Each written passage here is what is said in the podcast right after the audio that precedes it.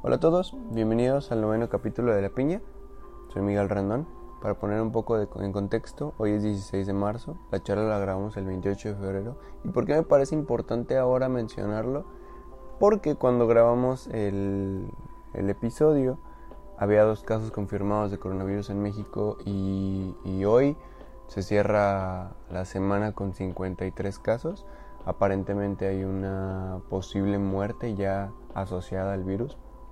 Me parece muy interesante que en las últimas dos semanas se han visto compras de pánico, psicosis y a su vez mensajes tratando de demeritar el, el problema que se vive a nivel global. Eh, como les decía a mis amigos, lo importante aquí me parece que es no caer en la psicosis ni pensar que es un chiste, sino tomar las medidas adecuadas, las medidas que se recomiendan y evitar salir para evitar propagar todo, todo esto. Mm, iba a ir al Vive Latino, pero parece que tú haces planes y la vida se encarga de, de deshacerlos. Mm, teníamos tres meses planeando ir, dando dinero y todo, con Moni, con mi hermana, y no se pudo ir. Estaba leyendo un poco más sobre las recomendaciones que daban las personas que saben y no era la mejor opción irnos a arriesgar y, y no tanto a nosotros porque se sabe que nuestro grupo de edad no es no tiene un alta un alto porcentaje de mortalidad pero pero las personas con las que convivimos sí lo tienen. Entonces era lo mejor no ir no arriesgar a las personas que están acá. Y pues ya me quedé con muchas ganas de ver a los tucanes de Tijuana eh, me quedé con muchas ganas de ver a la Garfield y a Milky Chance.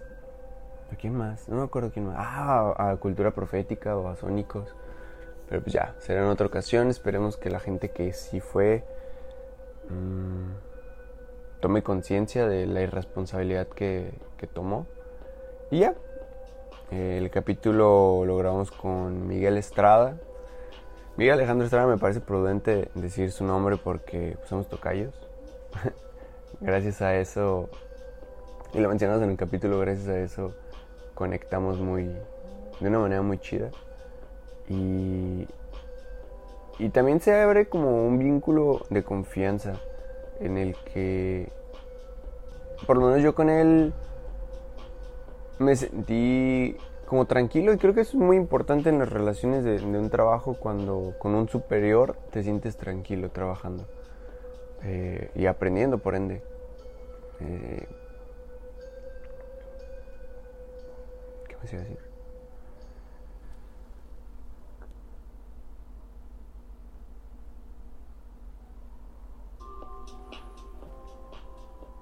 Mm. Ahí se me fue mucho tiempo en blanco. Eh, él es cirujano. Eh, estudió en Cuba. De pequeño le interesaban mucho la parte de la ingeniería, la innovación y, y creo que algo que lo caracteriza es que siempre está buscando eh, el reto y algo que hacer para poder enseñarnos, o por lo menos así lo veo yo. Espero que disfruten mucho esta plática, que le saquen el mayor provecho y como siempre cualquier comentario de que retroalimente y, haga crecer esto de una forma como más personal, se lo agradezco mucho. Sin más por el momento, que empiece la cumbia. La, la, la, la, la, la, piña, piña, piña, piña. Con Miguel Rendón.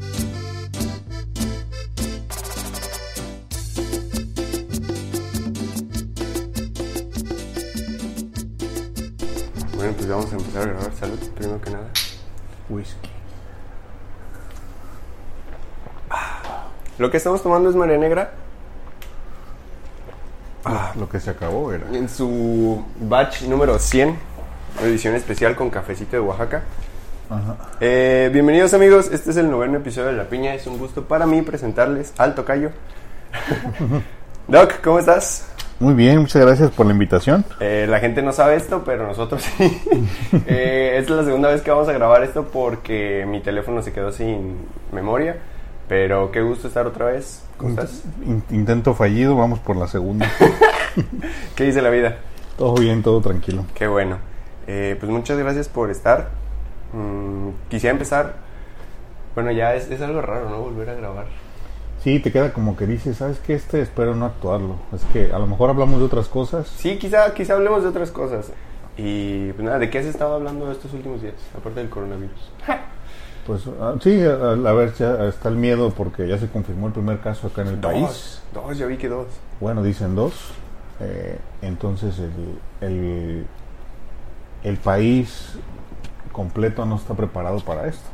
Ya sé. Este, pero bueno, también la gente no analiza que tenemos más muertes por otras causas en México, muchísimas más muertes que por eso. Entonces, eh, ya nos iremos adaptando, vas a ver. La, la cultura no es la más favorecedora para nuestra situación. Debido a que estábamos diciendo, no me acuerdo qué día, estábamos con el, con el gine y decíamos que la hipertensión, la diabetes matan más que lo que a las personas les preocupa ahorita. Claro que sí, fíjate, simplemente mi especialidad, eh, ve ahorita, al, llégate ahorita ya a, la- a las, a piso y fíjate cuántos tengo por, este, por diabetes, por pie diabético y cuántos se nos han complicado. Entonces, este, lo que te mencionaba, hay muchísimas otras causas de muerte que la gente no, No, no las ve. Y ahí están, exactamente. Entonces, el coronavirus eh, evidentemente ha matado mucha gente en Asia. Todavía no es un problema de salud grande acá en Occidente, gracias a Dios. Y esperemos, te digo, nos iremos adaptando.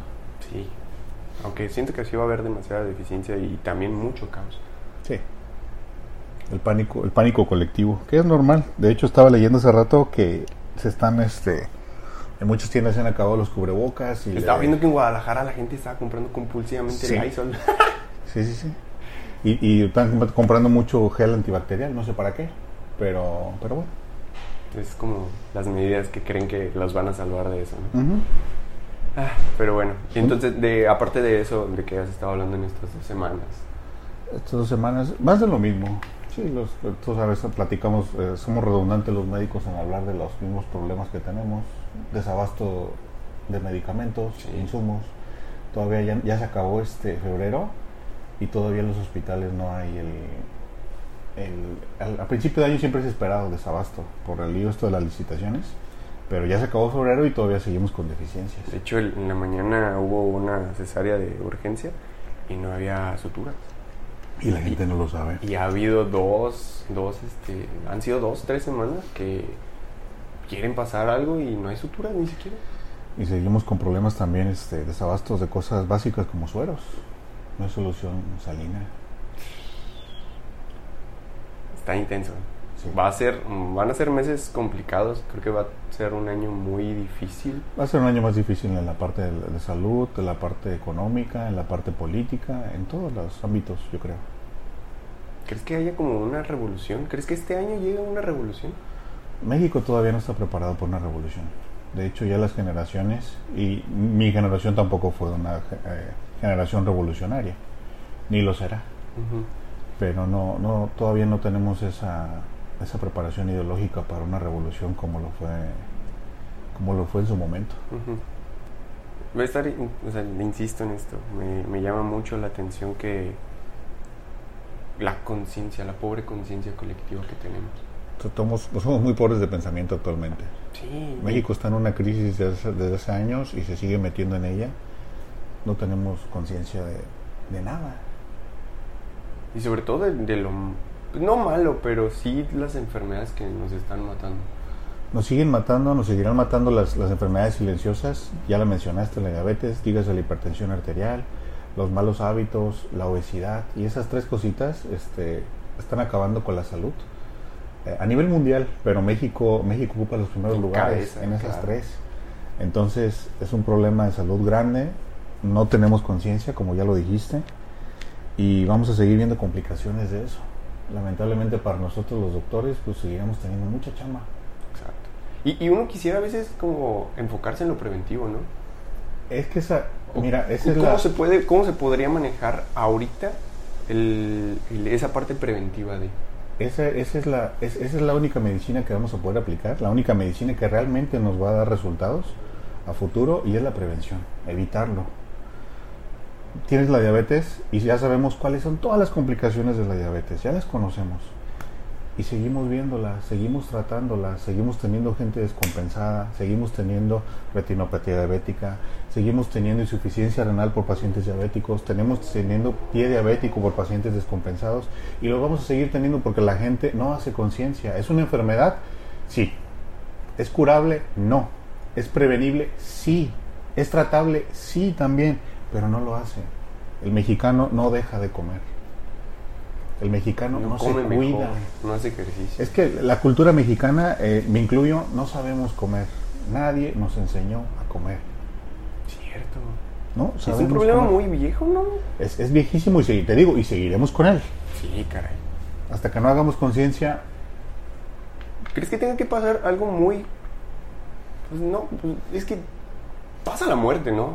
Y Es que- vemos muertes y... Es que mira, enfócate en una familia, le pasa, tienes a la tía y es diabética, paz, te la ingresaron, te empezó con insuficiencia renal, pero va con el doctor y el doctor más o menos la compensa y está ahí viviendo con su insuficiencia renal, hasta que ya cae un poquito en ya una insuficiencia renal severa, que ya necesita terapia dialítica, entonces ahí cuando la familia ya ve y dice, ah, canijo, esto es más serio, esto es más grave.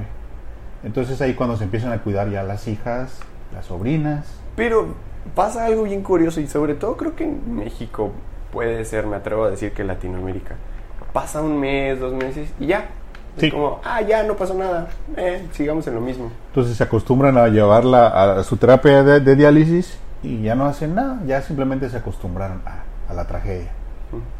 Y se dejan de cuidar y siguen con el refresquito, siguen con la coquita, siguen comiendo excesivamente, y no hacer ejercicio y entonces al ratito este, la sobrina, la prima, pum, debuta con diabetes.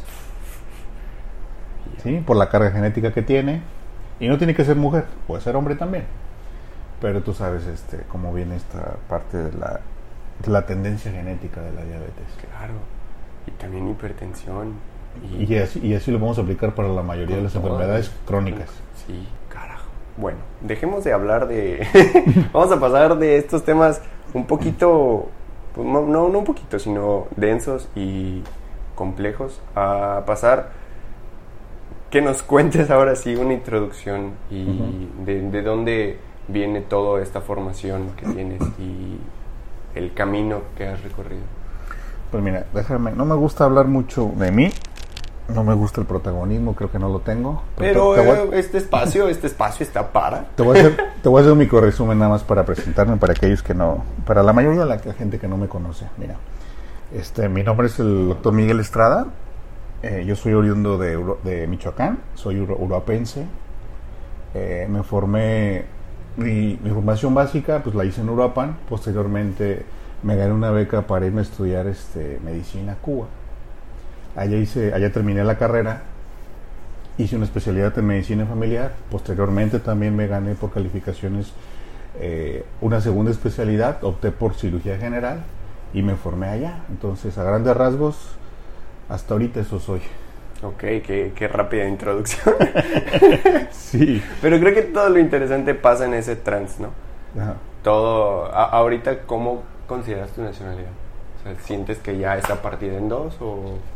A ver, nunca voy a dejar de ser mexicano, soy mexicano y moriré mexicano. Pero es verdad que me dicen mis amigos que ya soy un cubano. Ajá, sí, porque... Y después de tantos años allá en Cuba, este, pues sí, ya conozco bien la cultura cubana y en parte, parte de mí sí tiene ya raíces, ese- raíces ese y corazón cubano, sí, efectivamente. Hace rato platicábamos sobre los mojitos, está abierta una competencia abiertamente loca.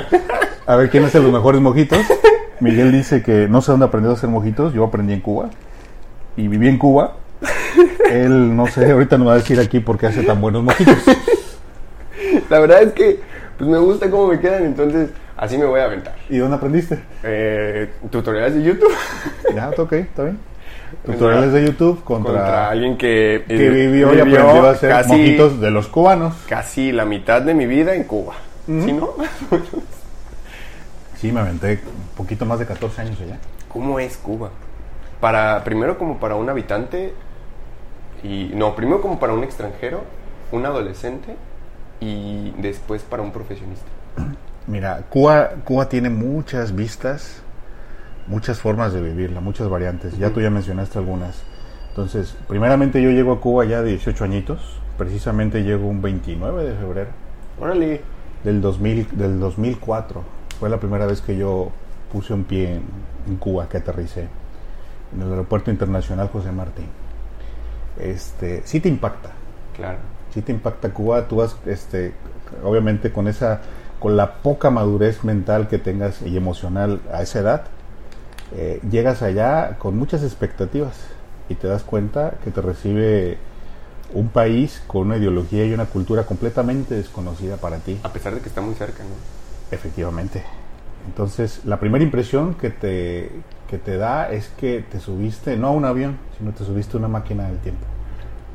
Y regresaste años atrás. Sí. ¿sí? Entonces, cuando llegas y ves, este, ves a la gente, Ves los carros. ves los carros, los carros sí te, sí te chocan porque eh, llegando al aeropuerto sí hay, este, sí hay carros modernos Ajá. que están precisamente disponibles para el turismo. Tienes Audis, tienes BMW, tienes Hyundai, Ujú. Este... Pero en su mayoría son años, son carros de los 60. No, esos carros son modernos, son para el turismo, los rentan. Ok. Pero ya que llegas un, ya que llegas a la- al pueblo, a la ciudad, ahí es donde te choca y dijiste, ah, canijo. Ah, caramba. Sí, ahí ya ves este, carros del 50, el 52, los almendrones, las máquinas, y dices, ah, qué chido. Órale. Y tienen esos, sí, Y efectivamente. les consideran muy bien por lo mismo, ¿no? Porque Los no cubanos, los cubanos, este, si en algo son buenos, es precisamente, me sorprenden los mecánicos cubanos. Cómo echan a andar esos carros todavía, sin refacciones. También puede ser por, por el hecho de que no antes no se hacían como tan en masa, tan... Ah, evidentemente la mecánica, la mecánica Digo, de los- la- sí, era mejor. Este, to- te permitía que precisamente una pieza metálica, en aquel era puro acero, eh, ahorita ya muchos de los carros están- este, lo sustituyen por piezas plásticas. Obviamente la elaboración es distinta, pero, pero no, es más el ingenio, la innovación que tiene el, el cubano para, para echar a andar. echar a andar ¿Cómo los fue el proceso de... Me voy a regresar un poquito y, y quizá te voy a andar interrumpiendo. ¿Cómo fue la decisión de, uno, estudiar medicina, dos, hacer y aplicarla para la beca de, de ir? ¿Cómo fue? Mira, este, estaba yo entonces en aquel, en la preparatoria y estás en el año en el que dices, no sé qué voy a estudiar. Entonces ves que tus compañeros este, se definen por diferentes carreras y en mi caso yo dije, ¿qué es lo más difícil que puedo estudiar? Me acuerdo que me comentabas de la vez, la vez pasada. Sí. Eh, desde pequeño fuiste, tuviste esa formación como de puros dieces y, Sí, sí, y el protagonismo y no hay nadie mejor que yo, cuadro de honor siempre, soy el abanderado. Sí, sí, sí, este, tuve en ese tuve esa formación, no me fue difícil realmente la escuela, entonces yo decía, quiero algo que, que me rete, que me Ujú. mantenga ocupado en mi cabeza. Entonces, este, al ver las opciones dije, no, pues medicina es lo más difícil, pues si medicina es lo más difícil, vámonos por medicina. Entonces, le, un- un- precisamente una vez que me senté a platicar con mi papá, me dijo, ¿qué vas a estudiar? Y yo le dije, no, pues quiero, creo que medicina. Mi mamá encantada, mi mamá sí quería que fuera doctor. Eh, y mi papá me mencionó, oye, ¿y no has pensado en Cuba? Nunca, nunca, yo nunca había pensado en Cuba, yo a Cuba no lo hacía ni siquiera en el mapa. Y dije, ¿y Cuba por qué? dice, no, pues los cubanos son muy buenos en medicina. De hecho, me enteré que incluso están dando becas. Pues Y dije, y yo sí un día simplemente salí de la preparatoria, averigüé, me fui a la presidencia municipal, pregunté por un programa, me dijeron que sí, me canalizaron al departamento, fui, apliqué y todo así, puf, simplemente Ya. lo hice ya. Entonces, eh, pensé que no había quedado, pensé que eso se había muerto, meses después me llaman y me dicen, no, has sido seleccionado, ahora tienes que ir a la embajada, a la segunda etapa, hacer esto, hacer aquello, hacer lo otro. De hecho, entré un semestre a la, hice el examen para entrar a Morelia, en la Michoacana, fui de los poquitos que por examen entré. De hecho, de, mi- de mi preparatoria solamente aprobamos dos. Y, y entré, pero me llamaron, y iba a terminar el primer semestre y dije, ¿sabes qué? Me voy a Cuba. Adiós. Adiós, bye. Y dejé el semestre y me fui a Cuba. Qué loco. Qué, qué- qué fuerte tomar una decisión a esa edad. Bueno, yo, yo lo, ahora en retrospectiva, veo las decisiones que he tomado como hace cinco años y, órale, ¿Y sabes, ¿Y sabes qué, Mike? Yo los veo igual, porque esa decisión particularmente, ya te lo había comentado, este, dije, me voy a Cuba. Y ya, ok, hice todo, me subí al avión. Y cuando iba en el avión, sí, iba en el avión. Este, primera vez que yo volaba este, por el Golfo, iba volando precisamente el Golfo, veía las nubes y de abajo se veía el mar precioso. Y este, iba yo a la ventanilla y ahí fue cuando me cayó el 20. Dije, ah, chingado. Estoy ¿Qué estoy haciendo en un avión? ¿A dónde voy? ¿Y qué voy a hacer? Ajá. Pero no, no lo medité. Entonces, a- a- en ese, cuando está- tenemos esa edad, somos impulsivos, no meditamos, no pensamos y me salió bien. Sí. Pero a veces tomamos decisiones así sin meditarlas, el alcance o todas las consecuencias que puedan tener. Y por eso nos va mal. Sí, Creo que eso es algo que, que rescatar sobre si le pudiéramos dar un consejo a alguien que va empezando, ¿no? Sí, a esa El, edad. el hecho, o sea, el hecho de que te sientes y realmente veas hacia el futuro, porque si todos te dicen, ¿sabes qué? Enfócate en el presente, tan, tan, tan. A pesar de eso, y que es importante, hay que tener como esta como necesidad de ver hacia el futuro, porque también quieres vivir más, ¿no? Sí, pero mira, son dos filos. En ese sentido, eh, es bonito la, la aventura. ¿sí? Que dices, ¿sabes qué? Eh, eres aventurero, no meditas tanto las cosas, simplemente se te ocurren y las haces. Y ya veo cómo lo hago en el camino. Ajá, para el, para el emprendimiento, para esas cosas, es, buenis- es buenísimo. Por otro lado, tienes que, tienes que subir a la balanza todo lo que pesa y ver las posibles consecuencias, los cambios que van a meritar para tu vida, Sí. cualquier decisión que tomes. Claro. Entonces es- debes de encontrar así como que el, el punto medio y sí, ahorita para los jóvenes que nos están este, escuchando, sí es bueno, por lo menos, dice, ¿sabes qué? En este caso, voy a estudiar medicina, pues por lo menos acércate con un doctor y habla para ver cómo es su vida, cómo fue su vida, cómo Ajá. fue su trayectoria Creo para que llegar eso a es donde importante está. y mucho de lo que del objetivo de esto Que yo no lo de- hice. de estar haciendo esto. Bueno yo yo el acercamiento que tuve hacia un médico era era mi abuelito entonces yo la verdad ahorita haciendo conciencia digo sabes qué yo estudié medicina porque yo veía que le regalaban fruta. Yo quiero que me regalen fruta tú, tú, tú estudiaste, Ajá, tú estudiaste estudiar medicina eh, por eso. Eso, o sea, eso fue lo que me impulsó y dije, es que imagínate qué chido que te regalen fruta y tener fruta todos los días en tu casa. Para mí eso era lo más increíble. Ya después obviamente se va poniendo más complejo. No, a ver, yo sí estudié medicina, yo estudié, eh, por lo que te dije, me- me- supuestamente era lo que más reto me iba a presentar. Y porque, y porque yo pensaba que los médicos eran admirados. Entonces yo quería admiración de la gente. Está bien padre que, que puedas reconocer eso porque muchas veces siento que está oculta esa parte del ego en las personas y sobre todo porque he conocido más médicos. De que dicen, no, pues es que yo estudié por tal, ¿no? Pero muchas veces sí lo hacemos por el reconocimiento. Fíjate que cuando hablas con los colegas, este, muchos estudian por la parte económica. Yo no. Yo sencillamente no fui por la parte económica que es- eh, escogí medicina. Escogí, te digo, por el reto.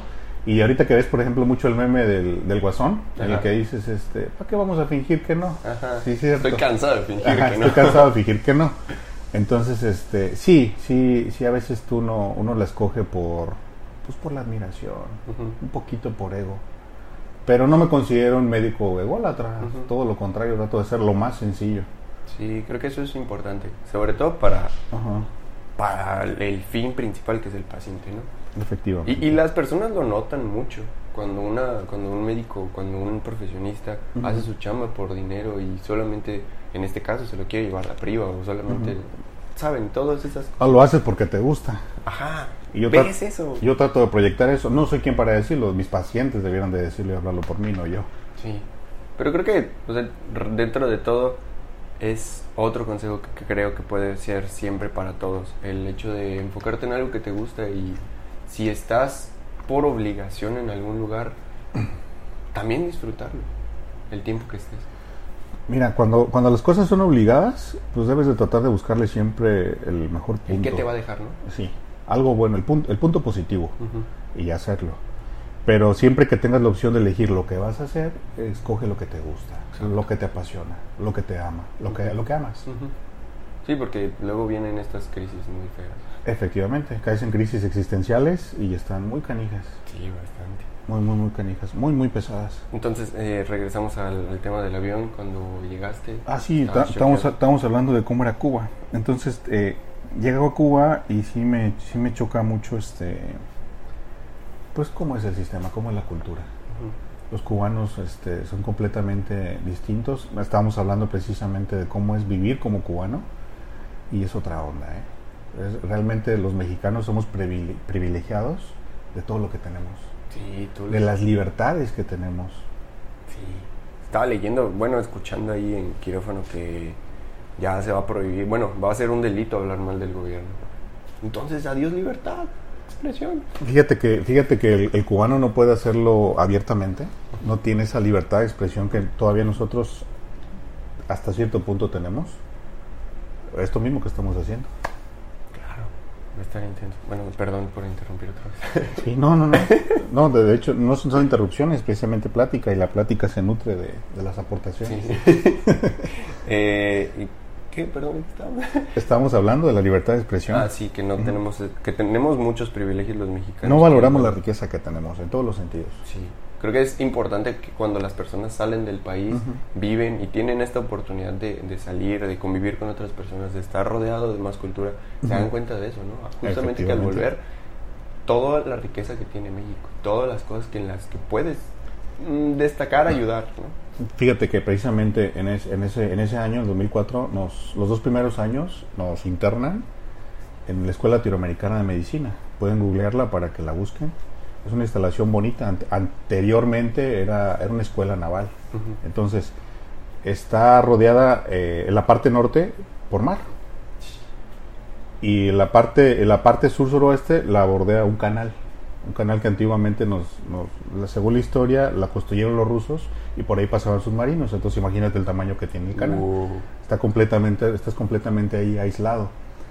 Y ese aislamiento en cierta parte es bueno porque eh, nos, nos internan ahí con, con estudiantes de toda Latinoamérica. ¡Qué padre! Todos los países, todos, todos. Empieza, empieza a nombrar todo Centroamérica, todo Sudamérica. Incluso había una comunidad este, de estadounidenses. Pequeña, era la más pequeña, pero tenemos Y se estadounidenses. siente la vibra, ¿no? Latinoamericana. Sí, sí, sí. Entonces, cuando vienes a ver precisamente ese choque de culturas, ves simplemente la situación económica y los mexicanos les va, les va, les va a chocar, pero estamos mejor. ¿Sí? Cuando vienes a ver las posibilidades económicas, este, México está muy bien económicamente. Y a pesar de que nosotros ahí no teníamos dinero, éramos de los más riquillos. Junto con los brasileños y alguno que otro, este, Uruguay, los, los ¿no? colombianos. Uruguay no, fíjate que Uruguay no tiene tanto poder adquisitivo. Argentina también está viviendo en crisis. ¿no? Bueno, no Argentina todo. desde entonces ya los argentinos también pasaban un poquito de trabajo. Entonces, eh, en México, no, a pesar de tantas cosas que estamos viendo, no estamos tan mal. No estamos tan mal. Y sí se siente mucho la vibra este, latinoamericana. La pura fiesta. Es la fiesta y entonces este, nos llevamos bien. El mexicano, a pesar de todo, es muy, muy, muy querido en todo, Qué chido. en toda la América. Sí, sí, me imagino. De hecho, todos, ¿no? Cuando siento que ese, pat- no patriotismo, pero sientes como si estás del otro lado en Europa, si te encuentras un latinoamericano, es como Sí. muy acogedor. Sí, sí, sí. Y más, y, y más entre mexicanos. El mexicano cuando está afuera, y lo comentábamos la vez pasada, es muy, muy patriota. Sí. Muy, muy patriota y ayuda mucho al mexicano. Cosa que en México México no no, pasa. sucede. Exactamente. No sé por qué en México el mexicano no ayuda al mexicano. Exacto. Es un tema medio raro. Sí. ¿Y cómo fueron esos dos años o qué puedes rescatar de, de, digo, además de la formación que tienen? Lo más, lo más padre, eso, conocer las otras culturas, los otros países. Ese enriquecimiento cultural. Exactamente, porque a pesar de que estaba en Cuba, eh, esos, dos, esos dos primeros años fue más de, de Latinoamérica. Ujú. Porque los cubanos eran solamente los profesores, y obviamente el trato con los profesores pues, es más respetuoso, no tienes tanto eso, a pesar de que los profesores cubanos son muy, muy, muy diferentes a lo que son los profesores mexicanos. ¿Hay una diferencia en cuanto a lo pedagógico? Sí, fíjate, el, el- el cubano es muy abierto. Es muy, muy, muy abierto, es muy, es muy empático. Es también un poquito más alzoso, más sabrosón. Ajá. Entonces te, permi- te permiten, sí, te permiten esa entrada y, y- y te cambia. Te cambia la forma. Yo era, yo era este, pues era muy introvertido cuando me fui. Y esos años evidentemente me cambiaron muchísimo. Sí. Y, y lo veían mis compañeros también. Claro. Sí. El... ¿Cuándo fue? Ah, no, justamente platicábamos esto de, de la vez pasada, Ajá. de como me voy a ir un poquito más adelante, cuando ya empezaron a ir al hospital, que era el tercer año. En tercer año te, te mandan a hospitales Y, ya. y lo, lo que más me sorprendió fue cómo se acercaban a los pacientes. Sí. Y que me decías, oye, es que la gente te decía, dale, revísame. Y entienden mucho esta parte del estudiante y es como, si te estás formando, fórmate bien. Pasas, pasas a tercer año, te sacan, te sacan de este internado y te mandan a los hospitales directo. En mi caso me quedé en La Habana. Me llevaron al hospital Calixto García, que es, un cent- es el hospital más antiguo que tiene La Habana. Es un hospital grande con muchísima historia. Y te, te llevas directamente ahí y el doctor desde el primer día te dice, de tal número a tal número, esas son tus camas. ¿Sí? Y entonces atiende a los pacientes. Y tú dices, pero ¿qué voy a hacer yo? Yo no sé nada. Y vas con el paciente, obviamente, tú en tu, Hola. en, en tu papel, en tu papel de médico respetuoso, con todos los pasos de la entrevista médica. Hola, ¿estás Sí, hospital? hola, yo soy el doctor Estrada, este, vengo de México y vengo a, a examinarlo. Si Ah, usted me me quedó permite. Por otro lado, te contesta el paciente un poquito más abierto. Chico, deja la bobería, revísame, ven para acá. Y tú dices. ¿puedo revisarlo o no? Y entonces tú quieres, este, pues llevártelo al cuarto de exploración para Dame, que, para que lo veas. revísame. No, no, no. El paciente te dice, no, no, y pum, se levanta la bata y te enseña todo abiertamente está esa cultura este ya ya Cuba tiene historias eh, muchas historias en, la, en lo que es el desarrollo de la medicina y la población está acostumbrada a eso a que un estudiante venga y te revise Cosa No que, le- que pasa muy diferente en México. y no le preocupa no le preocupa entonces este te permite pues te permite desarrollar habilidades y te Y permite confianza sobre todo, porque muchas veces eso es como, ah, ¿sabes qué? Pues voy a ir al hospital, pero ching, ¿cómo me presento? Simplemente con eso, ¿no?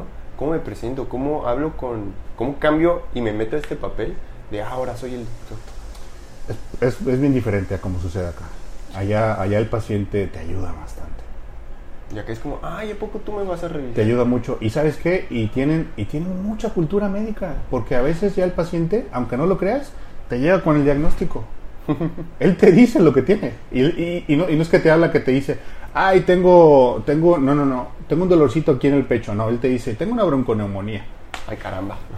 ya, ya, te, ya te da el diagnóstico. Tengo una bronconeumonía, ya me indicaron la placa, ya me indicaron el rayos X, mire, ahí, ahí está. Entonces, ah, caramba. Sí, sí, sí, tienen demasiada cultura, cultura médica. Qué chido. Y supongo que, bueno, evidentemente ayuda muchísimo a a enriquecer la parte académica. Te ayuda y te... y te- ¿Cómo son las evaluaciones? son constantes. Fíjate que desde, desde que estás precisamente estos dos primeros años en ciencias básicas, todos los días que vas a clase te hacen un examen, te evalúan. Sí, obviamente los primeros dos primeros años son muy teóricos, muy Sí. muy teóricos, muy muy teóricos, pero enfocados siempre a, a lo práctico. Es decir, te dan el conocimiento básico, ya sea hist- histología, fisiología, bioquímica o anatomía, y te tienes que saber todo eso, tal cual acá, pero te lo aplican siempre a un caso clínico. ¿sí? Para, es decir, estos conocimientos los debes de manejar, los debes de dominar y te van a servir para esto. ¿sí? Entonces, es verdad que cuando llegas al tercer año ya tienes así como que más o menos una noción, porque entras directamente a, a- Semiología. a semiología, propedéutica y medicina interna. Mm, Entonces, eh, estas eh, fortalecen mucho los cubanos esa parte y te lo van mezclando precisamente con farmacología. Lo hablábamos la vez pasada, ¿te acuerdas? Claro. Que sí es un, un tema que, digo, ya hab- hablé un poco sobre eso con, con Julieta de mis debilidades en, en la carrera y demás, pero sí noto mucha diferencia en cuanto a la formación. En algún momento todos nos equivocamos siendo estudiantes y por lo menos puedo hablar por mí que tuve mis bajones dentro de la carrera por diferentes temas, ¿no? Ya platicamos de eso en, en otro momento de, de todas las distracciones que uno puede tener ¿Y- estando estudiando. ¿Identificaste debilidades tuyas? Sí, ¿Cuáles? Cuando me que yo me distraje mucho. ¿Pero, qué, pero ¿en qué te debilitó? ¿En qué? Me- en la atención que le ponía a, la- a las clases. Porque yo no yo no dimensionaba lo que estaba lo- la oportunidad que tenía enfrente con el profesor Efectivamente. para porque no es lo mismo tú estudias y tú lees pero no es lo mismo llegar con duda y nos lo decía un profe en, el- en- un doctor en el en segundo año su dinámica era qué preguntas tienen sobre el tema ujú. Para mí en el momento era como uy a ver qué preguntas voy a hacer pero ya después lo, lo maquilas y dices ok es que solamente si lees antes, solamente si te preparas antes y Vas. te documentas antes de una clase, vas a tener preguntas. Si no, no vas a tener. No le vas a llegar a decir, oye, ¿sabes qué? Explícame tal tema. Pero vas y dices, ¿sabes qué?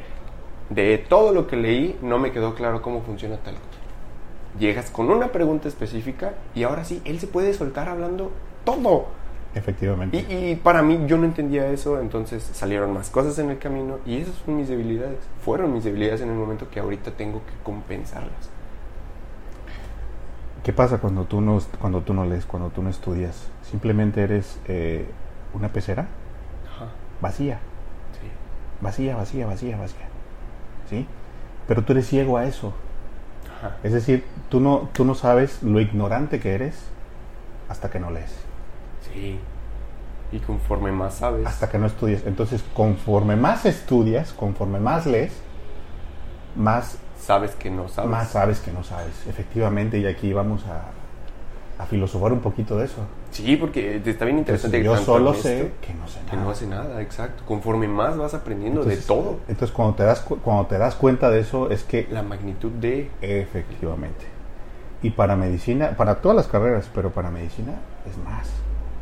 Entonces, la única forma de tú de ver esas carencias, esas debilidades, es precisamente leer y leer y leer. Sí. Hace poco leía el tweet de un intensivista. Compartió unos genes. Dijo, eh, si este tiene más prevalencia para esto, este tiene mejor pronóstico, este tiene mejor pronóstico. Y dice- no mamen, entre más sé, menos, más sé que no sé. Así es. que menos sé, perdón.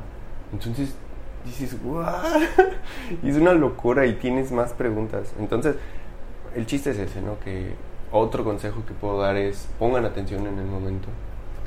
Aproveche Y las oportunidades. Aprovechen esa oportunidad que en serio tienen con sus catedráticos porque se siente muy feo darte cuenta que pudiste aprovechar mejor el tiempo. Efectivamente. No lo digo con reproche hacia mí porque eso me abrió, digo, más cosas en la vida, pero en un momento la factura se cobra. Sí, ah, viene después la vida y, y tú piensas que te va a dar una palmadita y no. Te, te agarra, te agarra bofetadas, te arrastra, te trapea, ¿En algún punto tuviste esa te, te esa sube, situación? te sube 35 pisos y Y te deja caer. para abajo? ¿En algún punto tuviste eso? No, no, no, no lo tuve así a vivirlo yo en carne propia, pero sí, sí lo vi en otra gente. Y entonces te das cuenta que dices, eh, sí, sí pude aprovechar más mi tiempo. Sí, se siente feo. Pero, pues ya, ya pasó y, y No, son sa- ¿sabes qué es lo bueno? Que este, dices que te pasó en el segundo año. segundo, ter- y conforme Ajá. fueron pasando los años. En el segundo año, entonces este, es un año importante, pero es un año temprano, Sí, que te deja, te da, te da, te da chance para los otros años reforzarlo y, y ponerte a estudiar, porque habemos este, otras personas que te das cuenta ya cuando, pues cuando ya pasaste la línea. Sí, cuando ya pasó todo, absolutamente. Ajá. Creo que esa parte de conciencia fue, es- ha sido como de mis grandes Iluminaciones. iluminaciones, no, no sé si lo pueda llamar así, pero de mis grandes... mm, ¿Cómo lo puedo decir? Ha sido algo muy bueno. No, no encontré la palabra. Pero ha sido muy bueno en estos últimos años. El ser consciente de mis fallas, de mis debilidades, de todas esas veces que desaproveché el tiempo. Entonces, ya ahorita lo platicaba con Julieta. eh, ahora es mi responsabilidad. O sea, la consecuencia más grande de la conciencia es la responsabilidad. Si vas a ser médico, este, la clase de médico que llegues a ser, que aspires a ser, es completamente responsabilidad tuya. Sí. No depende de la escuela donde te formaste, no depende de los profesores que tuviste, no depende de los libros o la bibliografía que puedas comprar, Exacto. depende completamente de ti. Sí, y es lo que le digo a- en algún punto a, a las personas cercanas que me dicen, oye, este, tal examen está difícil o algo así. Le digo, pues tú estudia, o sea, yo no te puedo decir, porque yo no me considero así como un erudito en, en esto. O sea, es- estudia todos los días, porque yo veo a mis compañeros que estudian todos los días y es otra historia. Efectivamente. Y son, son caminos distintos, carreras distintas. Tú ves, tú ves a, a- a un estudiante que se la pasa, que le dedica de las 24 horas eh, que tiene el día, le dedica 36 a leer. y le va bien, le va regular. No le puede ir mal, le va bien, le va regular. Y ves otro que a las 24 horas del día le dedica 8 a leer y le va excelente, le va mejor. Claro. Y es diferente, cada camino, cada quien tiene su carrera, cada quien traza su sendero y lo va caminando a su velocidad. Es importante también eso, ¿no? Que, que no... que apa- o sea, sí es importante compararnos, pero en el hecho de qué nos va a dejar esa comparación. Sí, sí, Porque sí, sí. también es frustrante, ¿no? Llegar a, a compararnos demasiado. Pues no debe, las comparaciones dice que son, son pecado, pero eh, en, en nuestra naturaleza está compararte.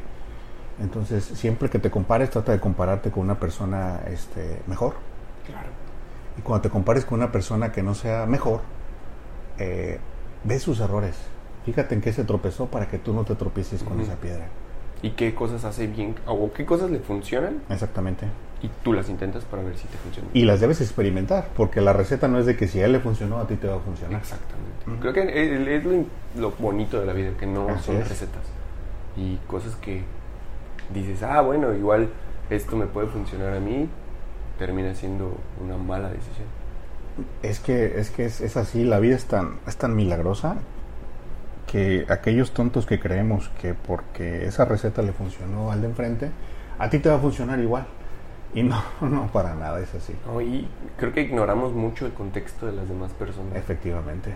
Y las habilidades que también tienen, que, que nosotros, que carecen, este, Los nosotros dones, carecemos. sí, las- así es. Porque creo que hablando de Cuba o algo así, ¿no?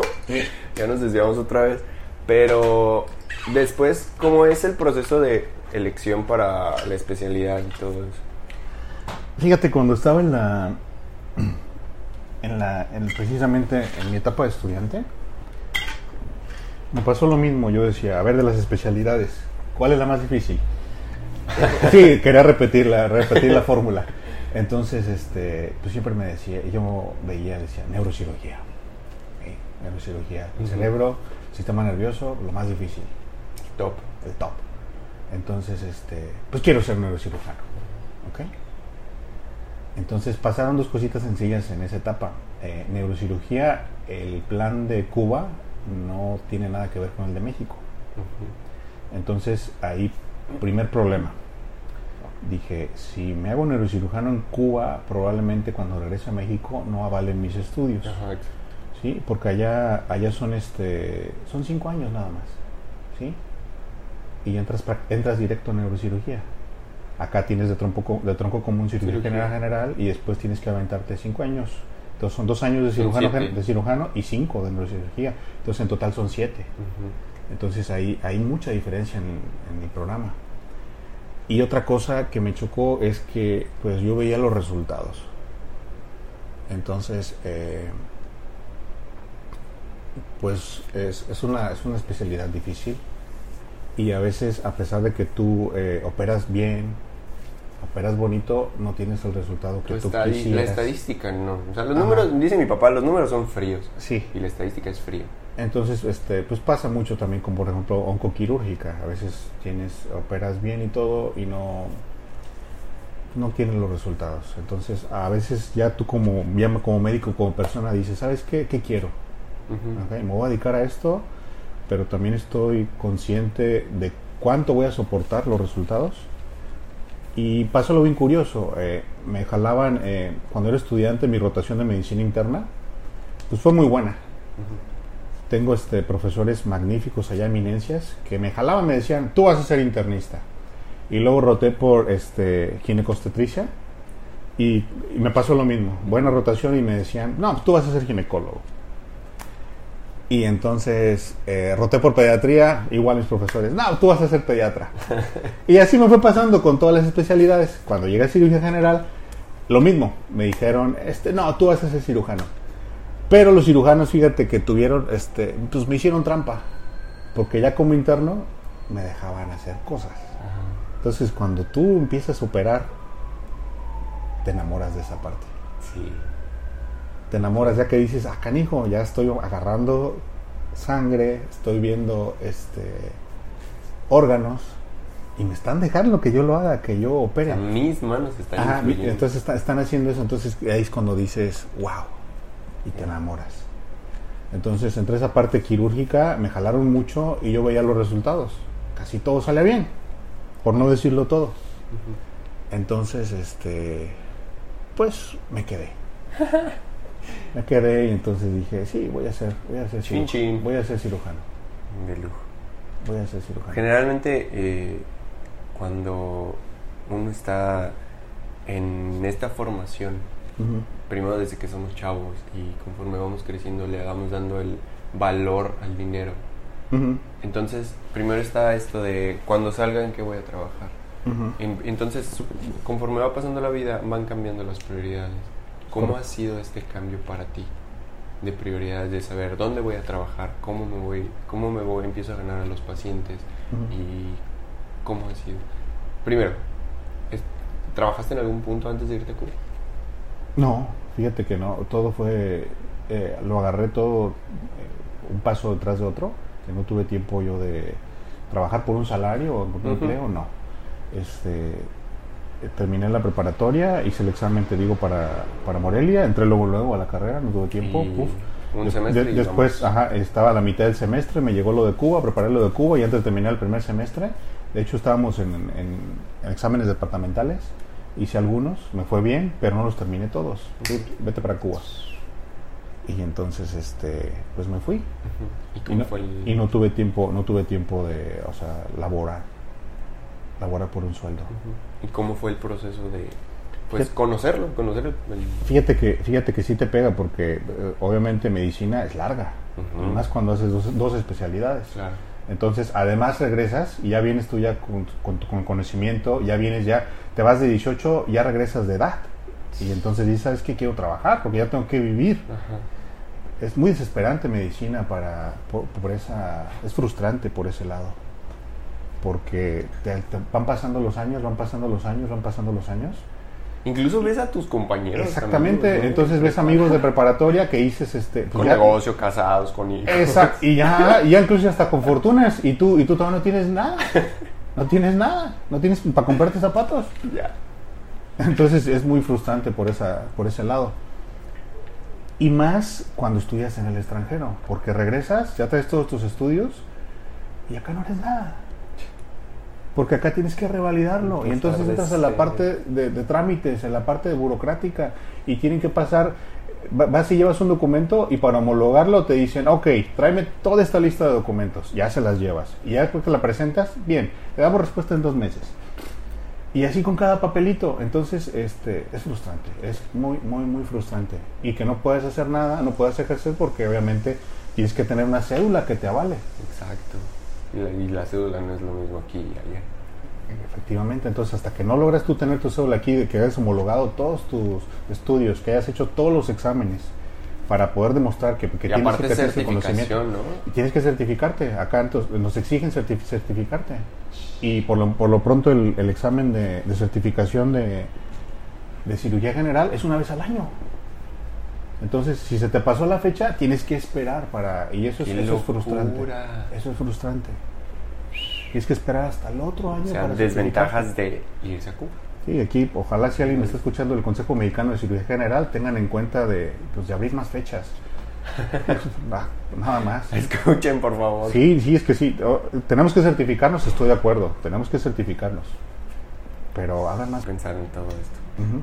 Como toda la parte la vida adulta que, que se Y, espera, ¿no? y fíjate, sí, fíjate que la gente piensa, dice, no, pues a ver, es especialista, es graduado en el extranjero, ya tiene la vida resuelta. No, llegas acá y nadie te da trabajo. ¿Cómo es ese choque de regresar?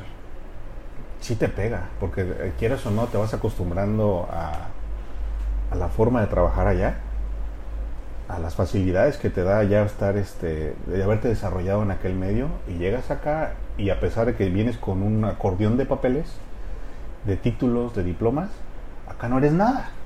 Por- y ahorita pensándolo un poco es, mitad de tu vida eres mexicano y mitad de tu vida casi eres cubano, ¿no?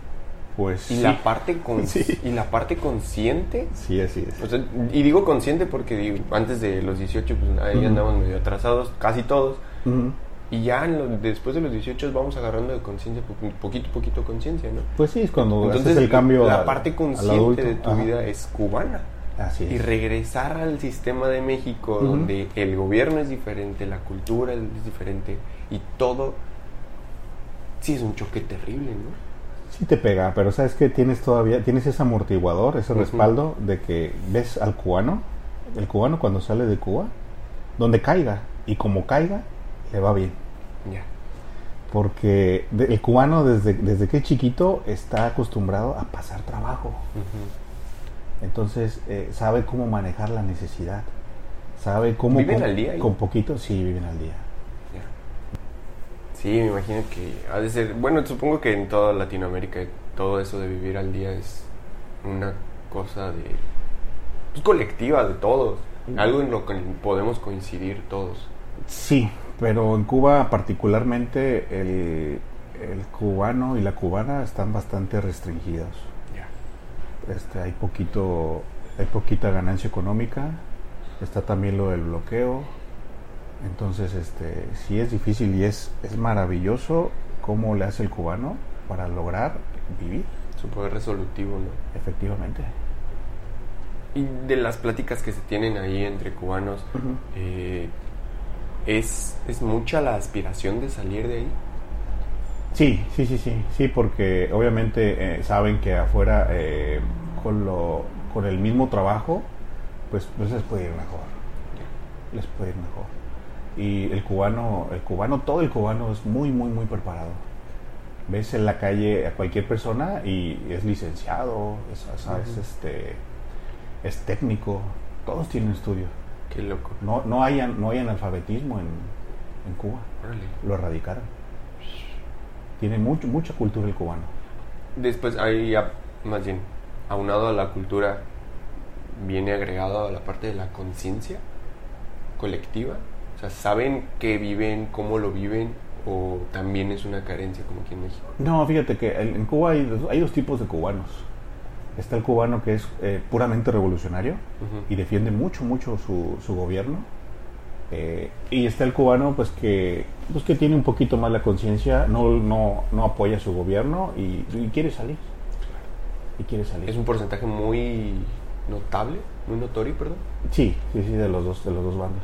Y tiene muchas cosas buenas.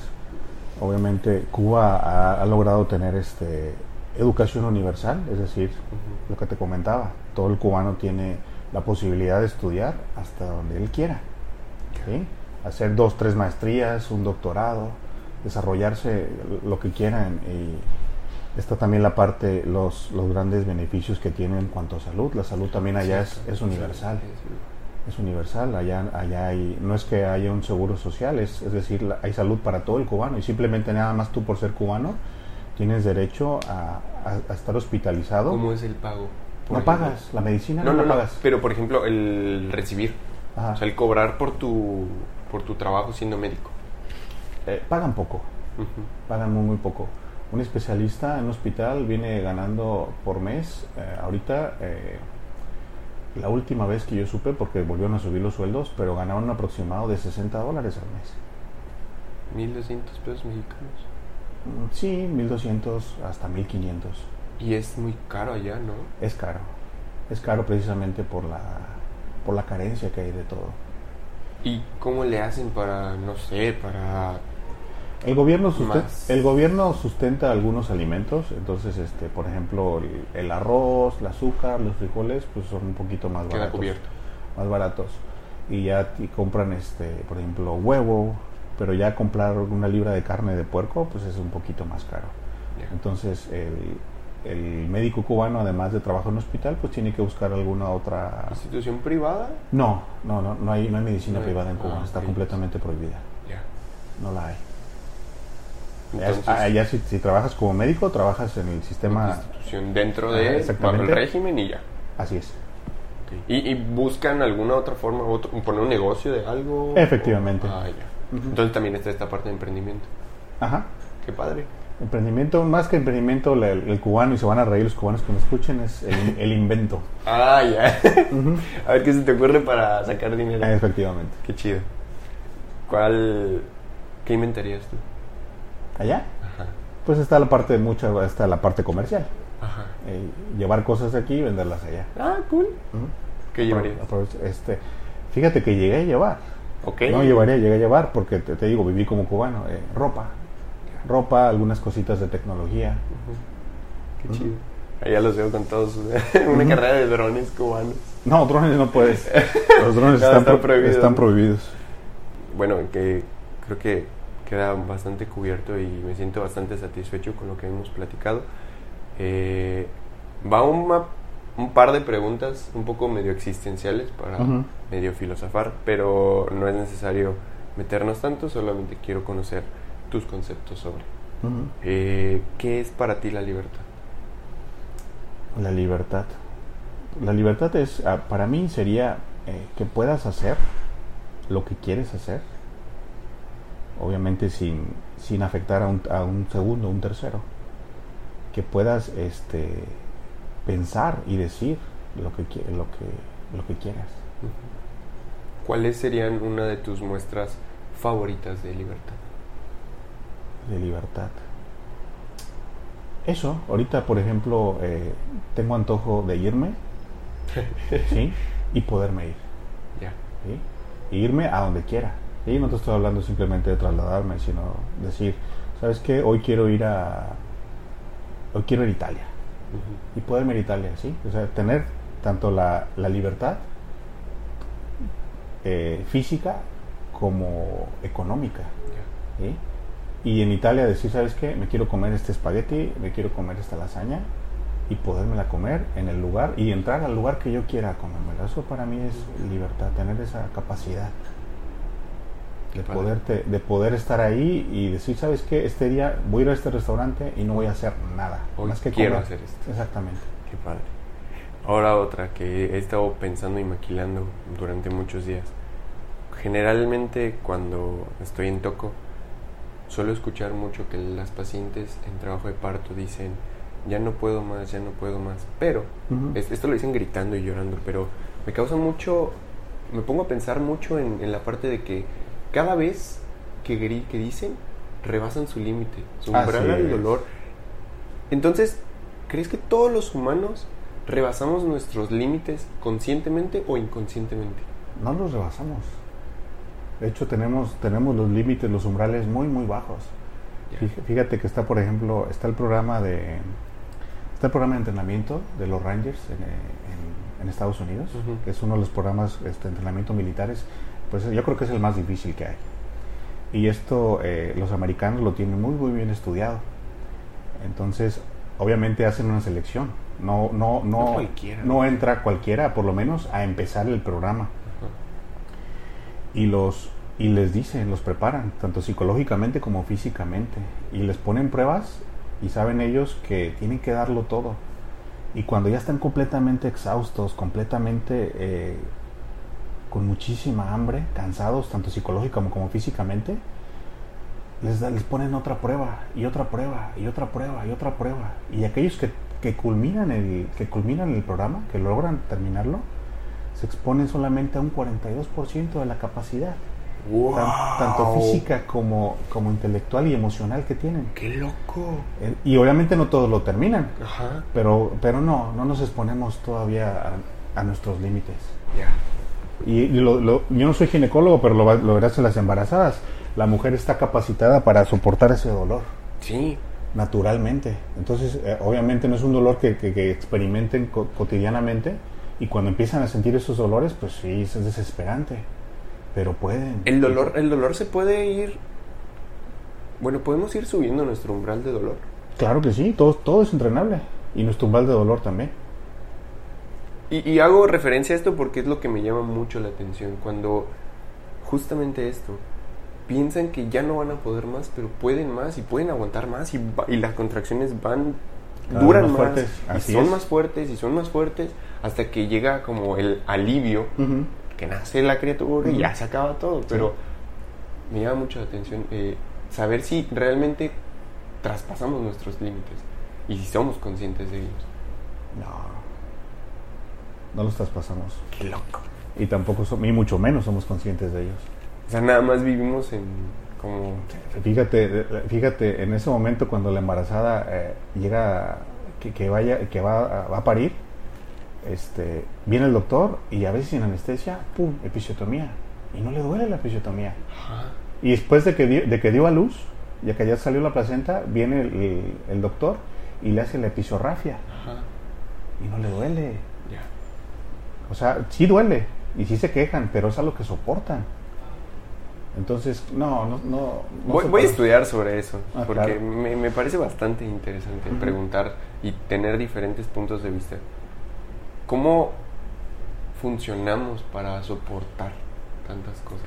Lo que mencionamos hace rato, la, la cabeza, el sistema nervioso es algo tan sorprendente. Sí, todavía no, no entendemos. Así es. Bueno, eh, gracias por la respuesta. Eh, algo, que quisieras este, agregar.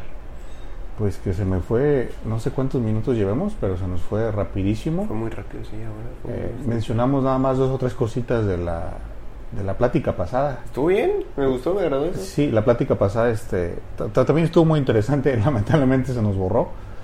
Perdón. Después, este, pues después, eh, si quieres, mencionaremos algunas, algunas cosillas en, en algún capítulo, si hubiera oportunidad. Y nada, agradecerte la invitación y, y lo dicho, se nos va rápido el tiempo. Sí, Pues fue muy, muy agradable. padre. Eh, ah, ah, sí, cierto. Creo que esto es importante mencionarlo porque una algo que creo que liberó mucha tensión y abrió más el canal como de, de esta comunicación tan padre fue que en la primera o de las primeras cirugías en las que estuvimos juntos fue eh, Miguel Alejandro y los dos volteamos. Fue como, Ah. nos llamamos Miguel Alejandro los dos. Sí, to- tocayos chido, completamente. tocayo. sí. Este, pues nada, muchas gracias. Qué chido. eh, ah, también tienes un podcast. Eso también sí, estuvo padre. Sí, sí, sí, este, estamos empezando. Es un proyecto que veremos este, si, si después tenemos el tiempo para que para irlo nutriendo y que vaya creciendo, que se vaya desarrollando. El, el doctor chévere. Muy bien, increíble. Sí, sí, sí, sí. Este, también si pueden darse una vuelta por allá. Va a haber eh, contenido educativo más que nada. Sí, es, es más sobre la es llevarle la medicina a la gente. Es decir, eh, nosotros nos ponemos ahorita a platicar temas médicos, palabras, términos médicos, y nos entendemos bien. Pero tú le mencionas esto a la gente y no lo entienden. Es un poquito más este, peras y manzanas, algo más digerible para Ya. las personas. que creo que es importante. Leía mucho que leía que muchas de las de los problemas legales vienen de que de todas estas el- la onda de las demandas y todo eso Ujú. es porque las personas no tienen la información, los pacientes no tienen la información. Entonces se me hace bastante bueno explicar y saber explicar con peras y manzanas qué le pasa a las, a las personas. ¿no? Lo que estábamos hablando al principio de la diabetes. Entonces, si tú logras que una persona entienda su enfermedad, cómo funciona y, ¿Y qué cuáles, puede hacer? y, y- y cuáles son las, las complicaciones a las que va a llegar, entonces, si, si, él en- si la persona entiende cómo interrumpirla, cómo prevenir esas complicaciones y lo asimila, lo adentra, es ahí cuando realmente estás haciendo una medida terapéutica. Más que el tómate esta medicina. Más, más, más que tómate este hipolicemiante. Ajá. Más que aplícate esta insulina. Simplemente la mentada insulina, que, que si tú no logras explicarle la importancia al paciente, porque el paciente piensa que al aplicarse la insulina se va a quedar ciego. Por Dios.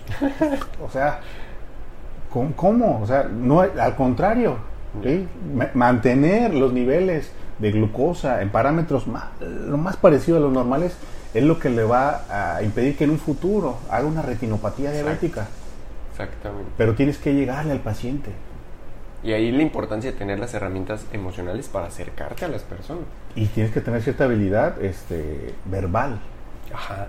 para que la persona te entienda. y Entonces, paciencia. y mucha paciencia. ¿sí? Eh, Realmente, realmente un buen doctor es más paciente que el paciente. Ajá. Cierto. Ahí va otro consejo para todas las personas que están en el camino.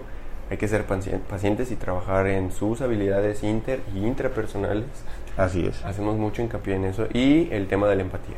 Por favor. Llegar al paciente. Si llegas al paciente, va a funcionar. Sí. Cualquier plan que sea Ujú. va a funcionar. pues bueno, muchas gracias.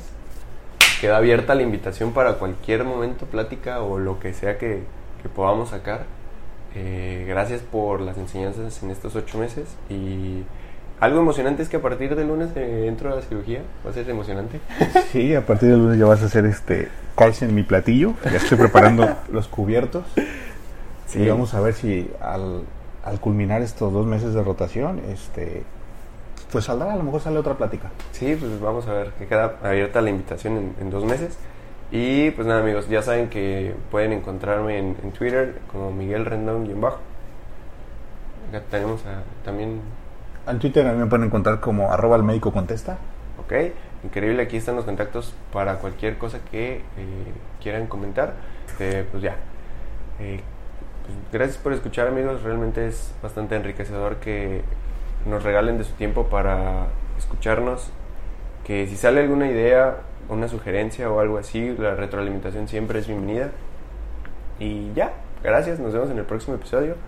Y gracias, adiós. Hasta luego, bye. Bye bye. Que no se borre, por favor, que no se borre. Piña, piña, piña, piña. Con Miguel Rendón. Simón.